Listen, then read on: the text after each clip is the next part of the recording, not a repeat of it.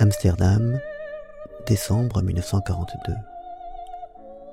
Bien sûr, cette fois encore, je suis revenu de la lande chargé de diverses commissions, comme d'habitude. Une ex-soubrette, soignée pour des calculs biliaires, voulait avoir sa teinture pour les cheveux. Une jeune fille ne pouvait quitter son lit parce qu'elle n'avait pas de chaussures. Et tant d'autres menus faits. Encore que cette histoire de chaussures n'ait rien de détail, naturellement. Et puis, il y avait une mission dont j'avais promis avec empressement de m'acquitter, mais qui s'est mise à me peser de plus en plus. Il y a beau temps que notre soubrette a pu se reteindre les cheveux, et que la fille aux pieds nus peut sortir de son lit et affronter la boue, mais je n'ai pas encore donné suite à la demande du docteur K, et la maladie qui m'a immobilisé quelques semaines n'en est vraiment pas l'unique raison. L'un des derniers soirs avant mon départ, je suis entré dans son petit bureau sobrement installé, où il travaillait parfois jusqu'à une heure avancée de la nuit. Il avait l'air fatigué, menu et pâle. Il poussa un instant de côté un épais dossier, non sans en avoir souligné avec humour les singularités. Puis il regarda autour de lui, comme pour chercher quelque chose. Il semblait trouver ses mots avec difficulté. On avait fini par se sentir dans la peau d'un vieillard ces derniers mois. Cette maudite guerre finirait pourtant bien un jour. D'abord on voulait aller se réfugier un long moment au fond d'une grande forêt pour oublier beaucoup de choses, et puis l'on aimerait bien aller visiter Malaga et Séville, car à l'endroit où l'on voudrait conserver le souvenir de ces deux villes, on avait encore une place vide. On voudrait bien aussi se remettre au travail. Il y aurait sûrement une nouvelle Société des Nations. Comment de la Société des Nations nous en étions subitement venus à ces deux sœurs de la haie, l'une blonde et l'autre brune, je ne le sais plus exactement. Mais il avait une chose à me demander. Lorsque je serais de nouveau en congé à Amsterdam, est-ce que je voulais bien leur écrire pour leur parler à ma manière de la vie? À Westerbork. Oui, dis-je, croyant comprendre. Il est certainement indispensable de garder le contact avec l'arrière. Votre ami K était presque indigné. L'arrière? Mais ces deux femmes représentent pour nous beaucoup plus que l'arrière. Elles sont une part de notre vie. Et dans la tristesse de ce petit bureau nu, Tandis que la soirée s'avançait, il m'a parlé de vous deux avec un enthousiasme si communicatif que j'ai volontiers accédé à sa demande et accepté de vous écrire. Mais pour être franche, maintenant je suis bien ennuyé. Que vous dire au juste de la vie à Westerbork J'y suis venu pour la première fois durant l'été. Jusqu'à ce moment-là, tout mon savoir sur la Drante se résumait à ceci. On y voyait beaucoup de dolmens et voilà que j'ai trouvé soudain un village de baraques en bois, serti entre ciel et lande, avec en son milieu un champ de lupins d'un jaune éblouissant et des barbelés tout autour.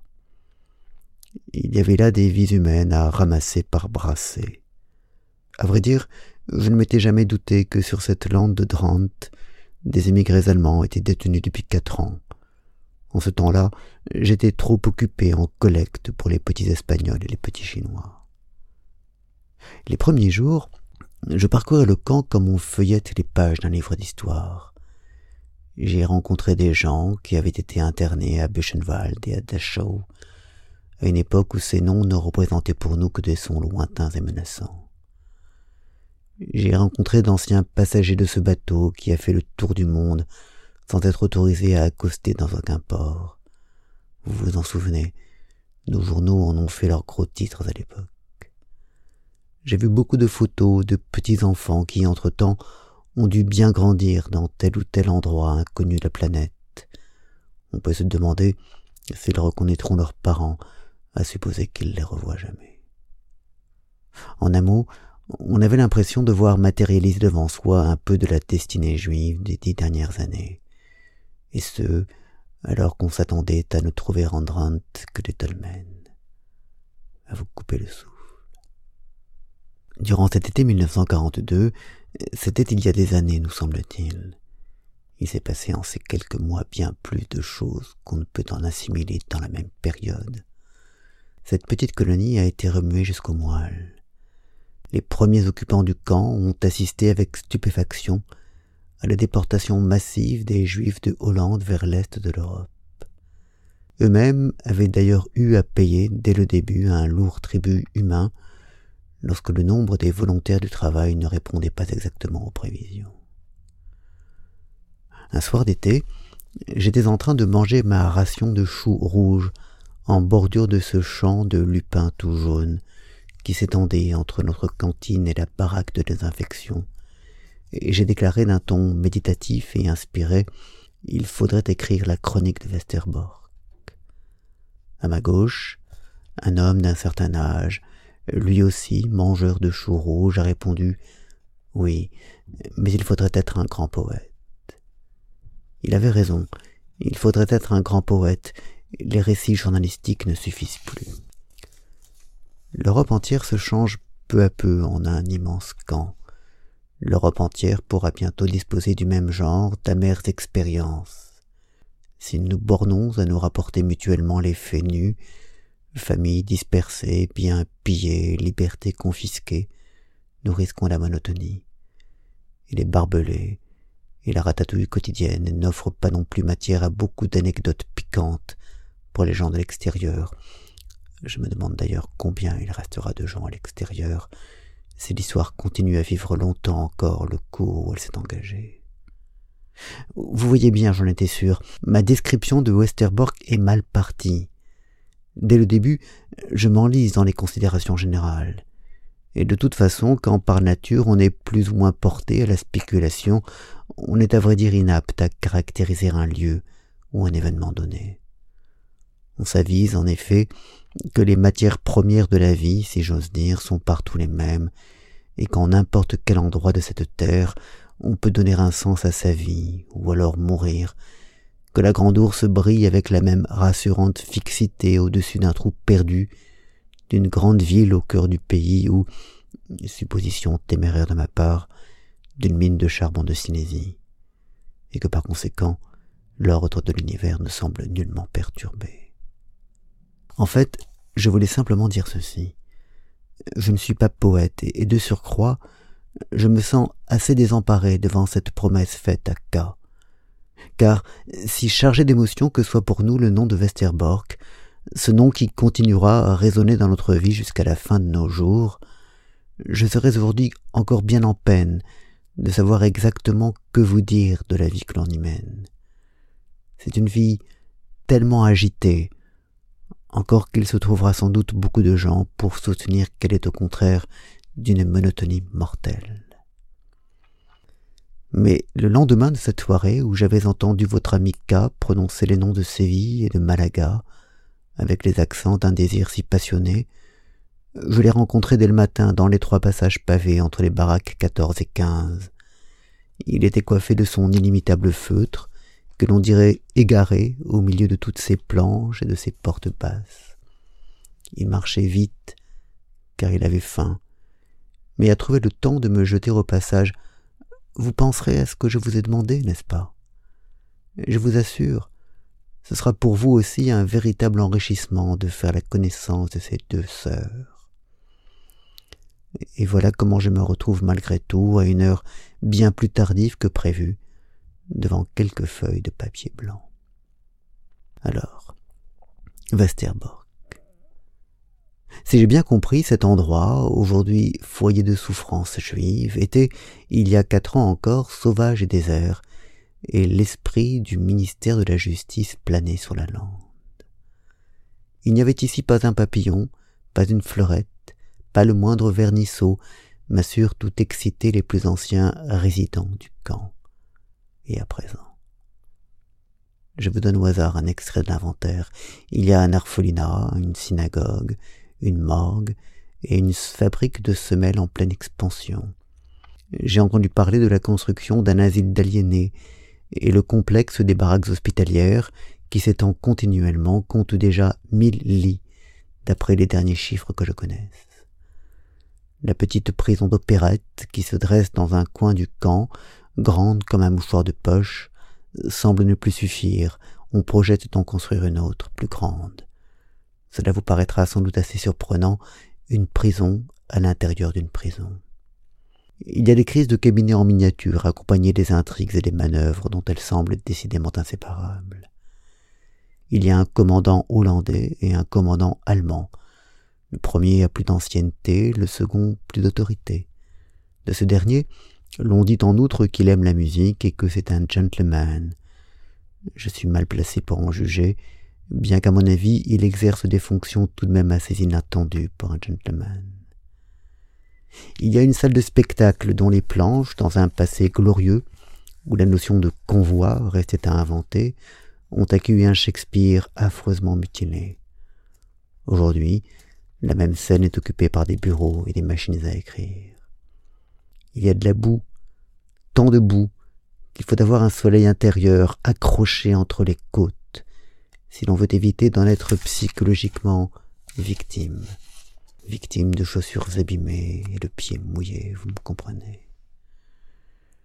Notre camp n'a qu'un étage, et pourtant on y surprend une multitude d'accents, aussi impressionnantes que si la tour de Babel avait été élevée parmi nous. Bavarois et groningois, saxons et limbourgeois, agnois et frison oriental, allemands avec l'accent polonais ou russe, hollandais avec l'accent allemand et vice-versa, amstellodamois des rues et berlinois des faubourgs. J'attire votre attention sur le fait que notre colonie couvre au maximum un territoire d'un peu plus d'un demi-kilomètre carré. Les barbelés ne sont qu'une question de point de vue. Nous, derrière des barbelés, disait un jour un indescriptible vieux monsieur avec un geste mélancolique de la main, et eux, là-bas, ils ne vivent pas derrière des barbelés, peut-être?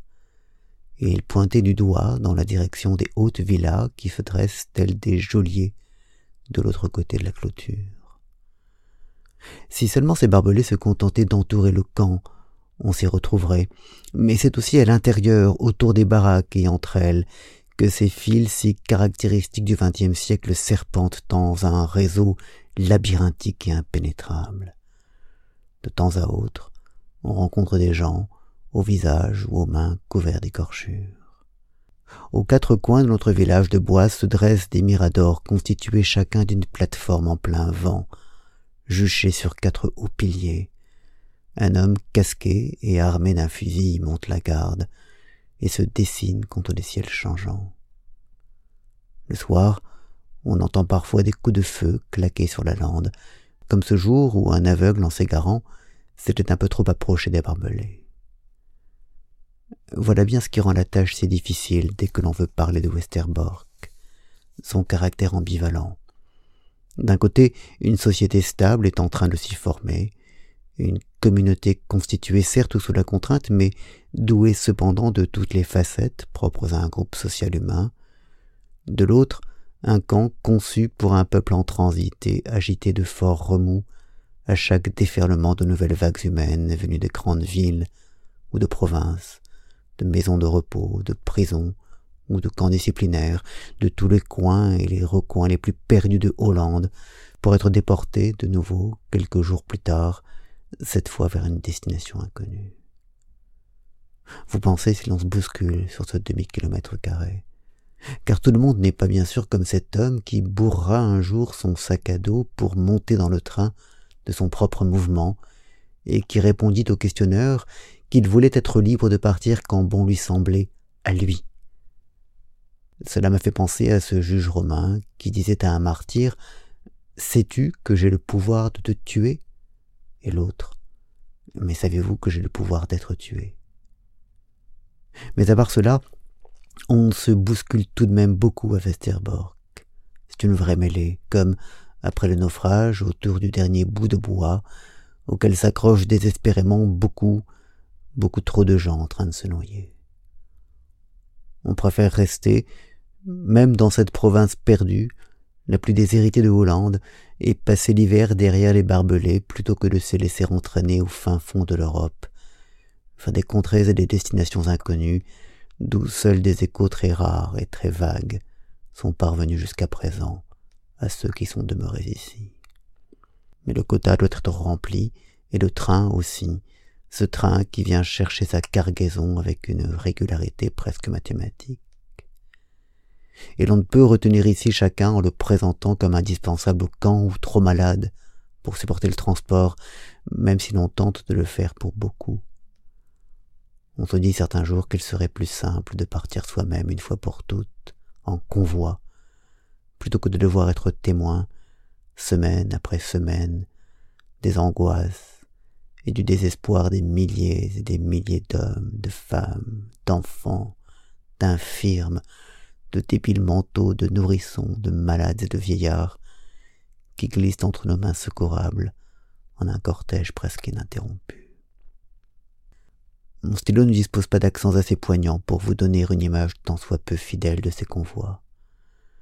Vu du dehors, il semblait pouvoir sécréter à la longue une noire monotonie, et pourtant chacun d'eux était à part et possédait pour ainsi dire son atmosphère propre. Lorsque le premier convoi est passé entre nos mains, nous avons cru un moment ne plus pouvoir jamais rire ou être gais.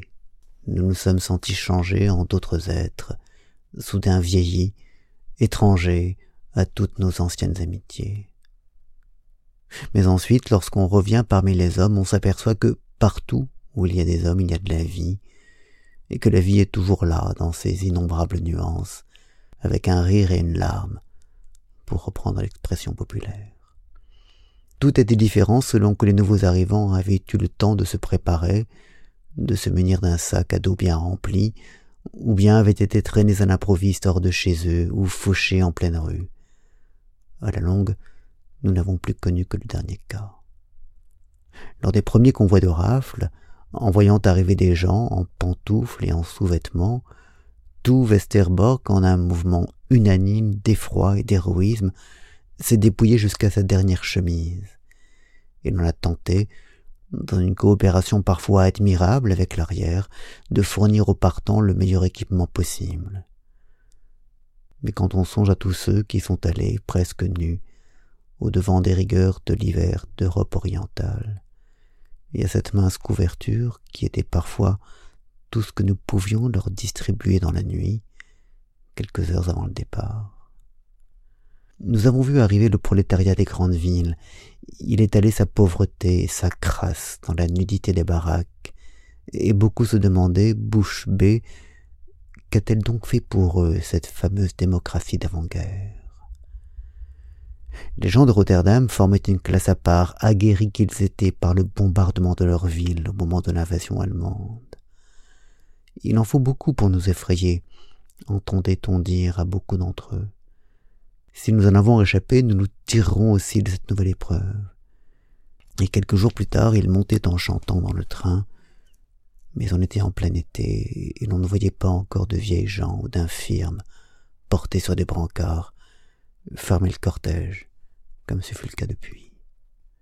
Les récits des Juifs de Herlen, de Maastricht, et de je ne sais quelles autres villes du sud du pays bourdonnaient encore des adieux grandioses que les limbourgeois leur avaient réservés dans leur exode. On sentait qu'ils pourraient vivre encore longtemps sur ce réconfort moral. Les catholiques nous ont promis de prier pour nous et ils savent le faire, ma foi, mieux que nous, disait l'un d'eux. Les gens de Harlem prenaient leur ton pincé, ceux d'Amsterdam, ils ne peuvent pas s'empêcher de faire de l'humour noir.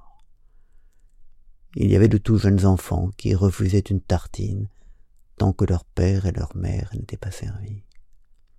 Nous avons vécu une journée singulière lorsqu'un transport nous amena des catholiques juifs ou des juifs catholiques, comme on voudra, nonnes et moines, portant l'étoile jaune sur l'Arabie conventuelle. Je me rappelle deux garçons jumeaux, dont le beau visage brun évoquait le ghetto et qui, le regard plein d'une sérénité enfantine sous leur capuce, racontait aimablement, tout au plus un peu étonné, qu'on était venu à quatre heures et demie les arracher à l'office du matin et qu'à Amerfort on leur avait donné du chou rouge. Il y avait un autre religieux, encore assez jeune d'allure, qui n'avait pas quitté son couvent depuis quinze ans et se retrouvait pour la première fois dans le monde. Je suis resté un moment à ses côtés en suivant ses regards qui erraient avec calme à travers la grande baraque où l'on accueillait les nouveaux venus. Les hommes au crâne rasé, battus et maltraités, qui avaient déferlé ce jour-là chez nous, portés par la même vague que les catholiques, avançaient en trébuchant dans ce hangar de bois, le geste mal assuré, et tendaient leurs mains vers le pain qui ne suffisait pas. Un jeune juif s'était arrêté devant nous. Il flottait dans sa veste, mais un indestructible sourire moqueur perçait à travers le maquis noir de sa barbe lorsqu'il nous dit Ils ont fait mine de casser le mur de la prison avec ma caboche, mais elle était plus dure que le mur. Parmi les foules des têtes rasées se détachaient curieusement celles bandées de blanc, des femmes traitées contre les poux à la baraque de désinfection et qui avaient un air de honte et de chagrin sur le visage.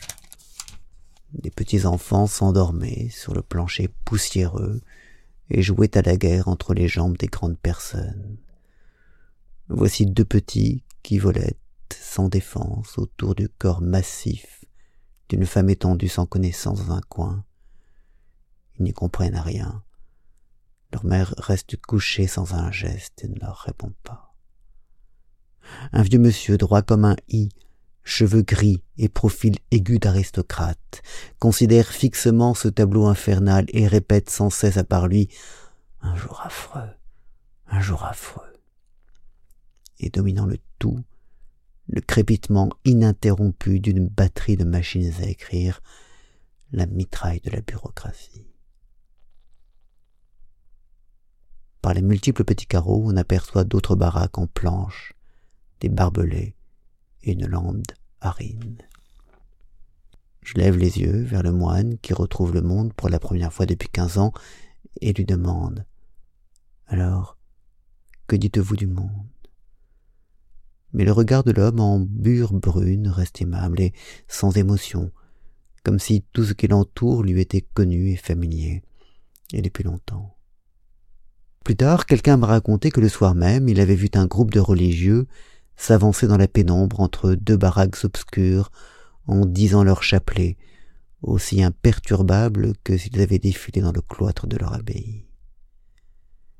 Et n'est-il pas vrai que l'on peut prier partout dans une baraque en planche, aussi bien que dans un monastère de pierre, et plus généralement en tout lieu de la terre où il plaît à Dieu, en cette époque troublée, de jeter ses créatures?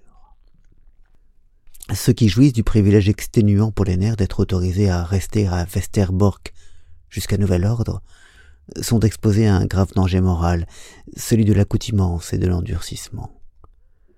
La somme de souffrances humaines qui s'est présentée à nos yeux durant les six derniers mois et qui continue à s'y présenter chaque jour, dépasse largement la dose assimilable par un individu durant la même période. C'est d'ailleurs bien ce que l'on entend répéter autour de soi tous les jours et sur tous les tons.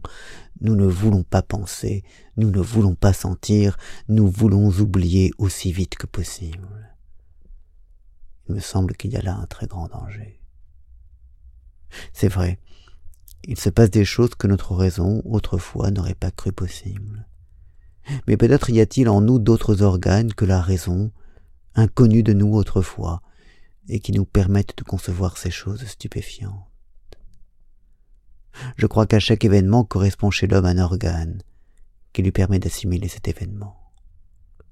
Si nous ne sauvons des camps où qu'ils se trouvent que notre peau et rien d'autre, cela ne suffira pas. Ce qui importe en effet, ce n'est pas de rester en vie coûte que coûte, mais la façon de rester en vie. Il me semble parfois que toute situation nouvelle, qu'elle soit meilleure ou pire, comporte en soi la possibilité d'enrichir l'homme de nouvelles clartés. Et si nous abandonnons à la décision du sort les dures réalités auxquelles nous sommes irrévocablement confrontés, si nous ne leur offrons pas dans nos têtes et dans nos cœurs un abri pour les y laisser décanter et se muer en facteurs de mûrissement, en substance dont nous puissions extraire un sens, cela voudra dire que notre génération n'est pas armée pour la vie. Je sais, ce n'est pas si simple, et pour nous, juifs, moins encore que pour d'autres, mais si, au dénuement général du monde d'après-guerre, nous n'avons à offrir que nos corps sauvés au prix du sacrifice de tout le reste, et non ce nouveau sens jailli des plus profonds abîmes de notre détresse de notre désespoir. Cela ne suffira pas. De l'enceinte même des camps, de nouvelles pensées devront rayonner vers l'extérieur, de nouvelles intuitions devront étendre la clarté autour d'elles et, par-delà nos clôtures de barbelés, rejoindre d'autres intuitions nouvelles que l'on aura conquises hors des camps, au prix d'autant de sang et dans des conditions devenues peu à peu aussi pénibles. Et sur la base commune d'une recherche sincère de réponses propres à éclaircir le mystère de ces événements, nos vies précipitées hors de leur cours pourraient peut-être refaire un prudent pas en avant. C'est pourquoi cela m'a paru un si grand danger d'entendre répéter constamment autour de moi Nous ne voulons pas penser, nous ne voulons pas sentir, le mieux est de se cuirasser contre toute cette détresse. Mais la souffrance, sous quelque forme qu'elle se présente à nous, n'appartient-elle pas, elle aussi, à l'existence humaine? Je m'aperçois tout à coup que j'ai très largement dépassé les limites du service que votre ami K m'avait innocemment demandé. Je devais vous parler de la vie à Westerbork, non vous exposer mes idées personnelles. Je n'y puis rien. Cela m'a échappé. Mais les vieilles gens, tous ces vieillards usés, ces infirmes, à quoi bon leur jeter à la face mes principes philosophiques? De toute l'histoire de Westerbork, le chapitre le plus triste sera sûrement celui consacré aux personnes âgées. Il sera peut-être encore plus poignant que l'épisode des martyrs d'Elecum, dont l'irruption mutilée a fait courir un frisson d'horreur par tout le camp. À des gens jeunes et bien portants, on pouvait dire que l'histoire chargeait nos épaules d'un destin exceptionnel et que nous devions trouver en nous la grandeur qui nous permettrait d'en soutenir le poids toutes choses auxquelles on croit soi-même et que l'on peut mettre en pratique dans sa propre vie. On pouvait leur dire que nous étions en droit de nous considérer comme des soldats placés en première ligne, même s'il était très particulier le front où l'on nous envoyait. En apparence, nous étions condamnés à une passivité totale, mais qui pouvait nous empêcher de mobiliser nos forces intérieures Mais avez-vous jamais entendu parler de soldats de quatre-vingts ans brandissant pour seule arme la canne blanche des aveugles? Par un matin d'été de bonne heure, je suis tombé sur un homme qui ne cesse de marmonner, l'air abasourdi. Vous avez vu ce qu'ils nous ont envoyés comme travailleurs en Allemagne? Et m'étant hâté vers l'entrée du camp, j'ai pu assister au moment précis où on les déchargeait comme des colis de vieux camions branlants, une théorie de vieillard, et nous restions plantés là, plutôt pantois pour tout venir. Cela nous paraissait aller un peu loin. Mais quelque temps après, nous avions déjà pris le pli, et à chaque nouveau convoi, nous nous demandions le plus naturellement du monde. Alors, il y avait beaucoup de vieillards et d'infirmes cette fois-ci. Une petite vieille avait oublié ses lunettes et sa fiole de pilules à la maison, sur la cheminée.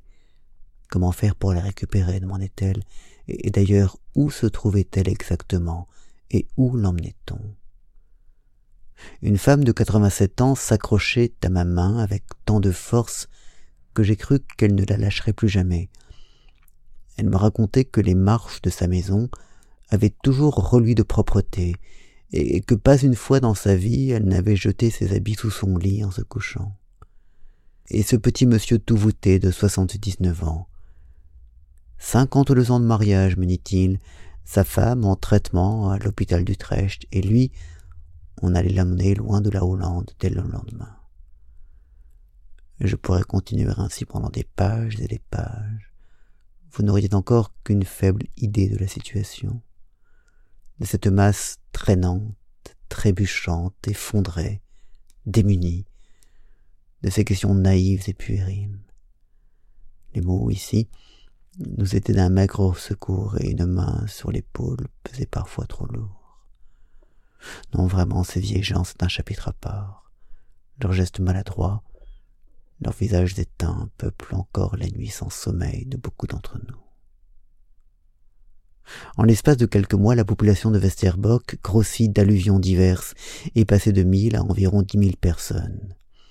La plus forte croissance date des terribles journées d'octobre, de l'époque où l'immense battue aux Juifs menée par tout le pays avait déclenché à Westerbork une inondation humaine qui a failli submerger le camp. Il ne s'agit donc pas précisément de ce qu'il est convenu d'appeler une société à la croissance organique, à la respiration régulière, et pourtant, et c'est à vous couper le souffle, on y retrouve toutes les facettes, les classes, les ismes, les oppositions et les courants de pensée qui divisent la société, et ce sur une superficie inchangée d'un demi-kilomètre carré. À la réflexion, faut-il vraiment s'en étonner? Chaque individu n'emporte-t-il pas avec lui et au-dedans de lui la tendance politique, la couche sociale, le niveau culturel qu'il incarne Mais ce dont on ne cesse de s'étonner, c'est qu'en présence de la détresse commune, ces oppositions se maintiennent sans céder un pouce. Dans la boue, entre deux grands baraquements, j'ai rencontré l'autre jour une jeune fille qui a commencé par me dire que si elle était à Westerbork, c'était le fait du hasard. Il y a là un phénomène général tout à fait étonnant. Chacun pense que son cas particulier est unique et dû à un hasard malheureux. Nous sommes encore bien éloignés d'une conscience historique commune. Pour en revenir à cette jeune fille, elle m'a fait sa complainte paquet qui n'arrivait pas, chaussures égarées, mais soudain, son visage s'est illuminé. Malgré tout, nous sommes très bien tombés. Les gens de notre baraque, c'est vraiment l'élite. Tu sais comment les autres appellent notre baraque poursuivit-elle, toute fière? La courbe du Ehrenkrakt. J'en suis resté sans voix. Mon regard allait de ses chaussures abîmées à son visage fardé, et je ne savais plus si je devais rire ou pleurer. De toutes les pénuries dont souffre Westerbork, la pénurie de place est certainement la pire. Sur une population de dix mille personnes, deux mille cinq cents environ sont logés dans les deux cent quinze petits pavillons qui constituaient autrefois l'essentiel du camp et qui, à l'air près des portationnaires, abritaient une famille chacun. Chacune de ces maisonnettes comprend deux petites pièces, parfois trois, avec une cuisine où se trouve un point d'eau et les toilettes. La porte d'entrée n'a pas de sonnette, ce qui abrège d'autant les formalités.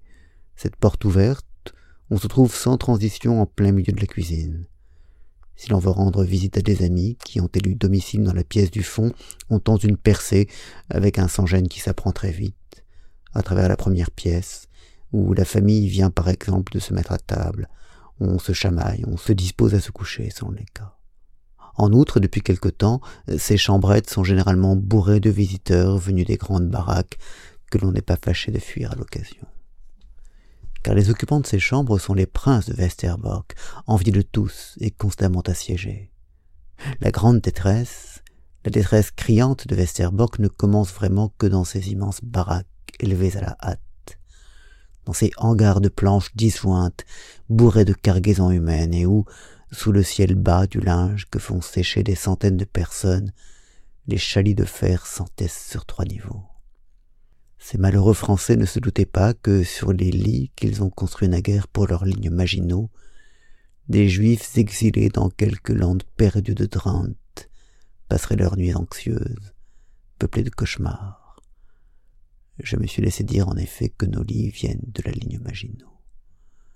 Ces chalits on y vit, on y meurt, on y mange, on y est cloué par la maladie, on y passe des nuits sans sommeil à écouter les enfants qui pleurent, à ressasser la même question. Pourquoi ne reçoit-on à peu près aucune nouvelle des milliers et des milliers de gens qui sont partis d'ici? Sous les lits s'empilent des valises, au montant de fer pendent des sacs à dos, seul espace de rangement disponible. Le reste du mobilier se compose de tables de bois brut et d'étroits bancs de bois. Quant aux conditions d'hygiène, mieux vaut que cette pudique relation n'en dise rien, sinon je me verrais forcé de vous imposer certains détails peu ragoûtants. Disséminés dans l'immense salle, quelques poêles dispensent juste assez de chaleur pour ces petites vieilles qui s'agglutinent en cercle autour d'eux. Comment fera-t-on pour passer l'hiver dans ces baraques? Nous nous posons encore la question. Ces grands entrepôts humains ont tous été montés de la même façon, en plein champ de boue, et équipés avec la même sobriété, dirons-nous. Mais l'étrange est que, passant par telle baraque, on a l'impression de traverser un misérable taudis, tandis qu'une autre vous fait presque l'effet d'un quartier bourgeois. Plus étonnant encore, on dirait que chaque lit, chaque table de bois, sécrète son atmosphère propre. Dans l'une de ces baraques, je connais par exemple une table où le soir, une chandelle brûle dans une lanterne de verre. Sept ou huit personnes s'y retrouvent, et l'on appelle cela le coin des artistes. On avance de quelques pas jusqu'à la table suivante, qu'entourent également sept ou huit personnes, et où traînent, au lieu de chandelles, quelques casseroles sales. C'est la seule différence, mais on a l'impression de tomber dans un autre monde. Des conditions de vie semblables ne suffisent apparemment pas à produire des êtres humains semblables. Parmi ceux qui échouent sur cette aride pan de lande de 500 mètres de large sur 600 de long, on trouve aussi des vedettes de la vie politique et culturelle des grandes villes. Autour d'eux, les décors de théâtre qui les protégeaient ont été soudain emportés par un formidable coup de balai, et les voilà, encore tout tremblants et dépaysés, sur cette scène nue et ouverte aux quatre vents qui s'appelle Westerbork. Arrachés de leur contexte, leurs figures sont encore auréolées de l'atmosphère palpable qui s'attache à la vie mouvementée d'une société plus complexe que celle-ci. Ils longent les minces barbelés, et leurs silhouettes se découpent en grandeur réelle, vulnérables, sur l'immense plaine du ciel. Il faut les avoir vus marcher ainsi. La solide armure que leur avait forgée position sociale, notoriété et fortune est tombée en pièces, leur laissant pour tout vêtement la mince chemise de leur humanité. Ils se retrouvent dans un espace vide, seulement délimité par le ciel et la terre, et qu'il leur faudra meubler de leurs propres ressources intérieures. Il n'y a plus rien d'autre. On s'aperçoit aujourd'hui qu'il ne suffit pas, dans la vie, d'un politicien habile ou un artiste de talent, lorsqu'on touche au fond de la détresse, la vie exige bien d'autres qualités. Oui, c'est vrai. Nous sommes jugés à l'aune de nos ultimes valeurs humaines. Selon bavardage vous a peut-être induit à supposer que je vous ai effectivement donné une description de Westerbork. Mais lorsque j'évoque à part moi ce camp de Westerbork avec toutes ses facettes, son histoire mouvementée, son dénuement matériel et moral, je sens que j'ai lamentablement échoué. Et de surcroît, il s'agit d'un récit très subjectif. Je conçois qu'on puisse en faire un autre, plus habité par la haine, l'amertume et la révolte. Mais la révolte, qui attend pour naître le moment où le malheur vous atteint personnellement, n'a rien d'authentique et ne portera jamais de fruits et l'absence de haine n'implique pas nécessairement l'absence d'une élémentaire indignation morale. Je sais que ceux qui haïssent ont à cela de bonnes raisons. Mais pourquoi devrions-nous choisir toujours la voie la plus facile, la plus rebattue Ou quand j'ai senti de tout mon être que le moindre atome de haine ajouté à ce monde le rend plus inhospitalier encore. Et je pense, avec une naïveté puérile peut-être, mais tenace, que si cette terre redevient un jour tant soit peu habitable, ce ne sera que par cet amour dont le juif Paul a parlé jadis aux habitants de la ville de Corinthe, au treizième chapitre de sa première lettre.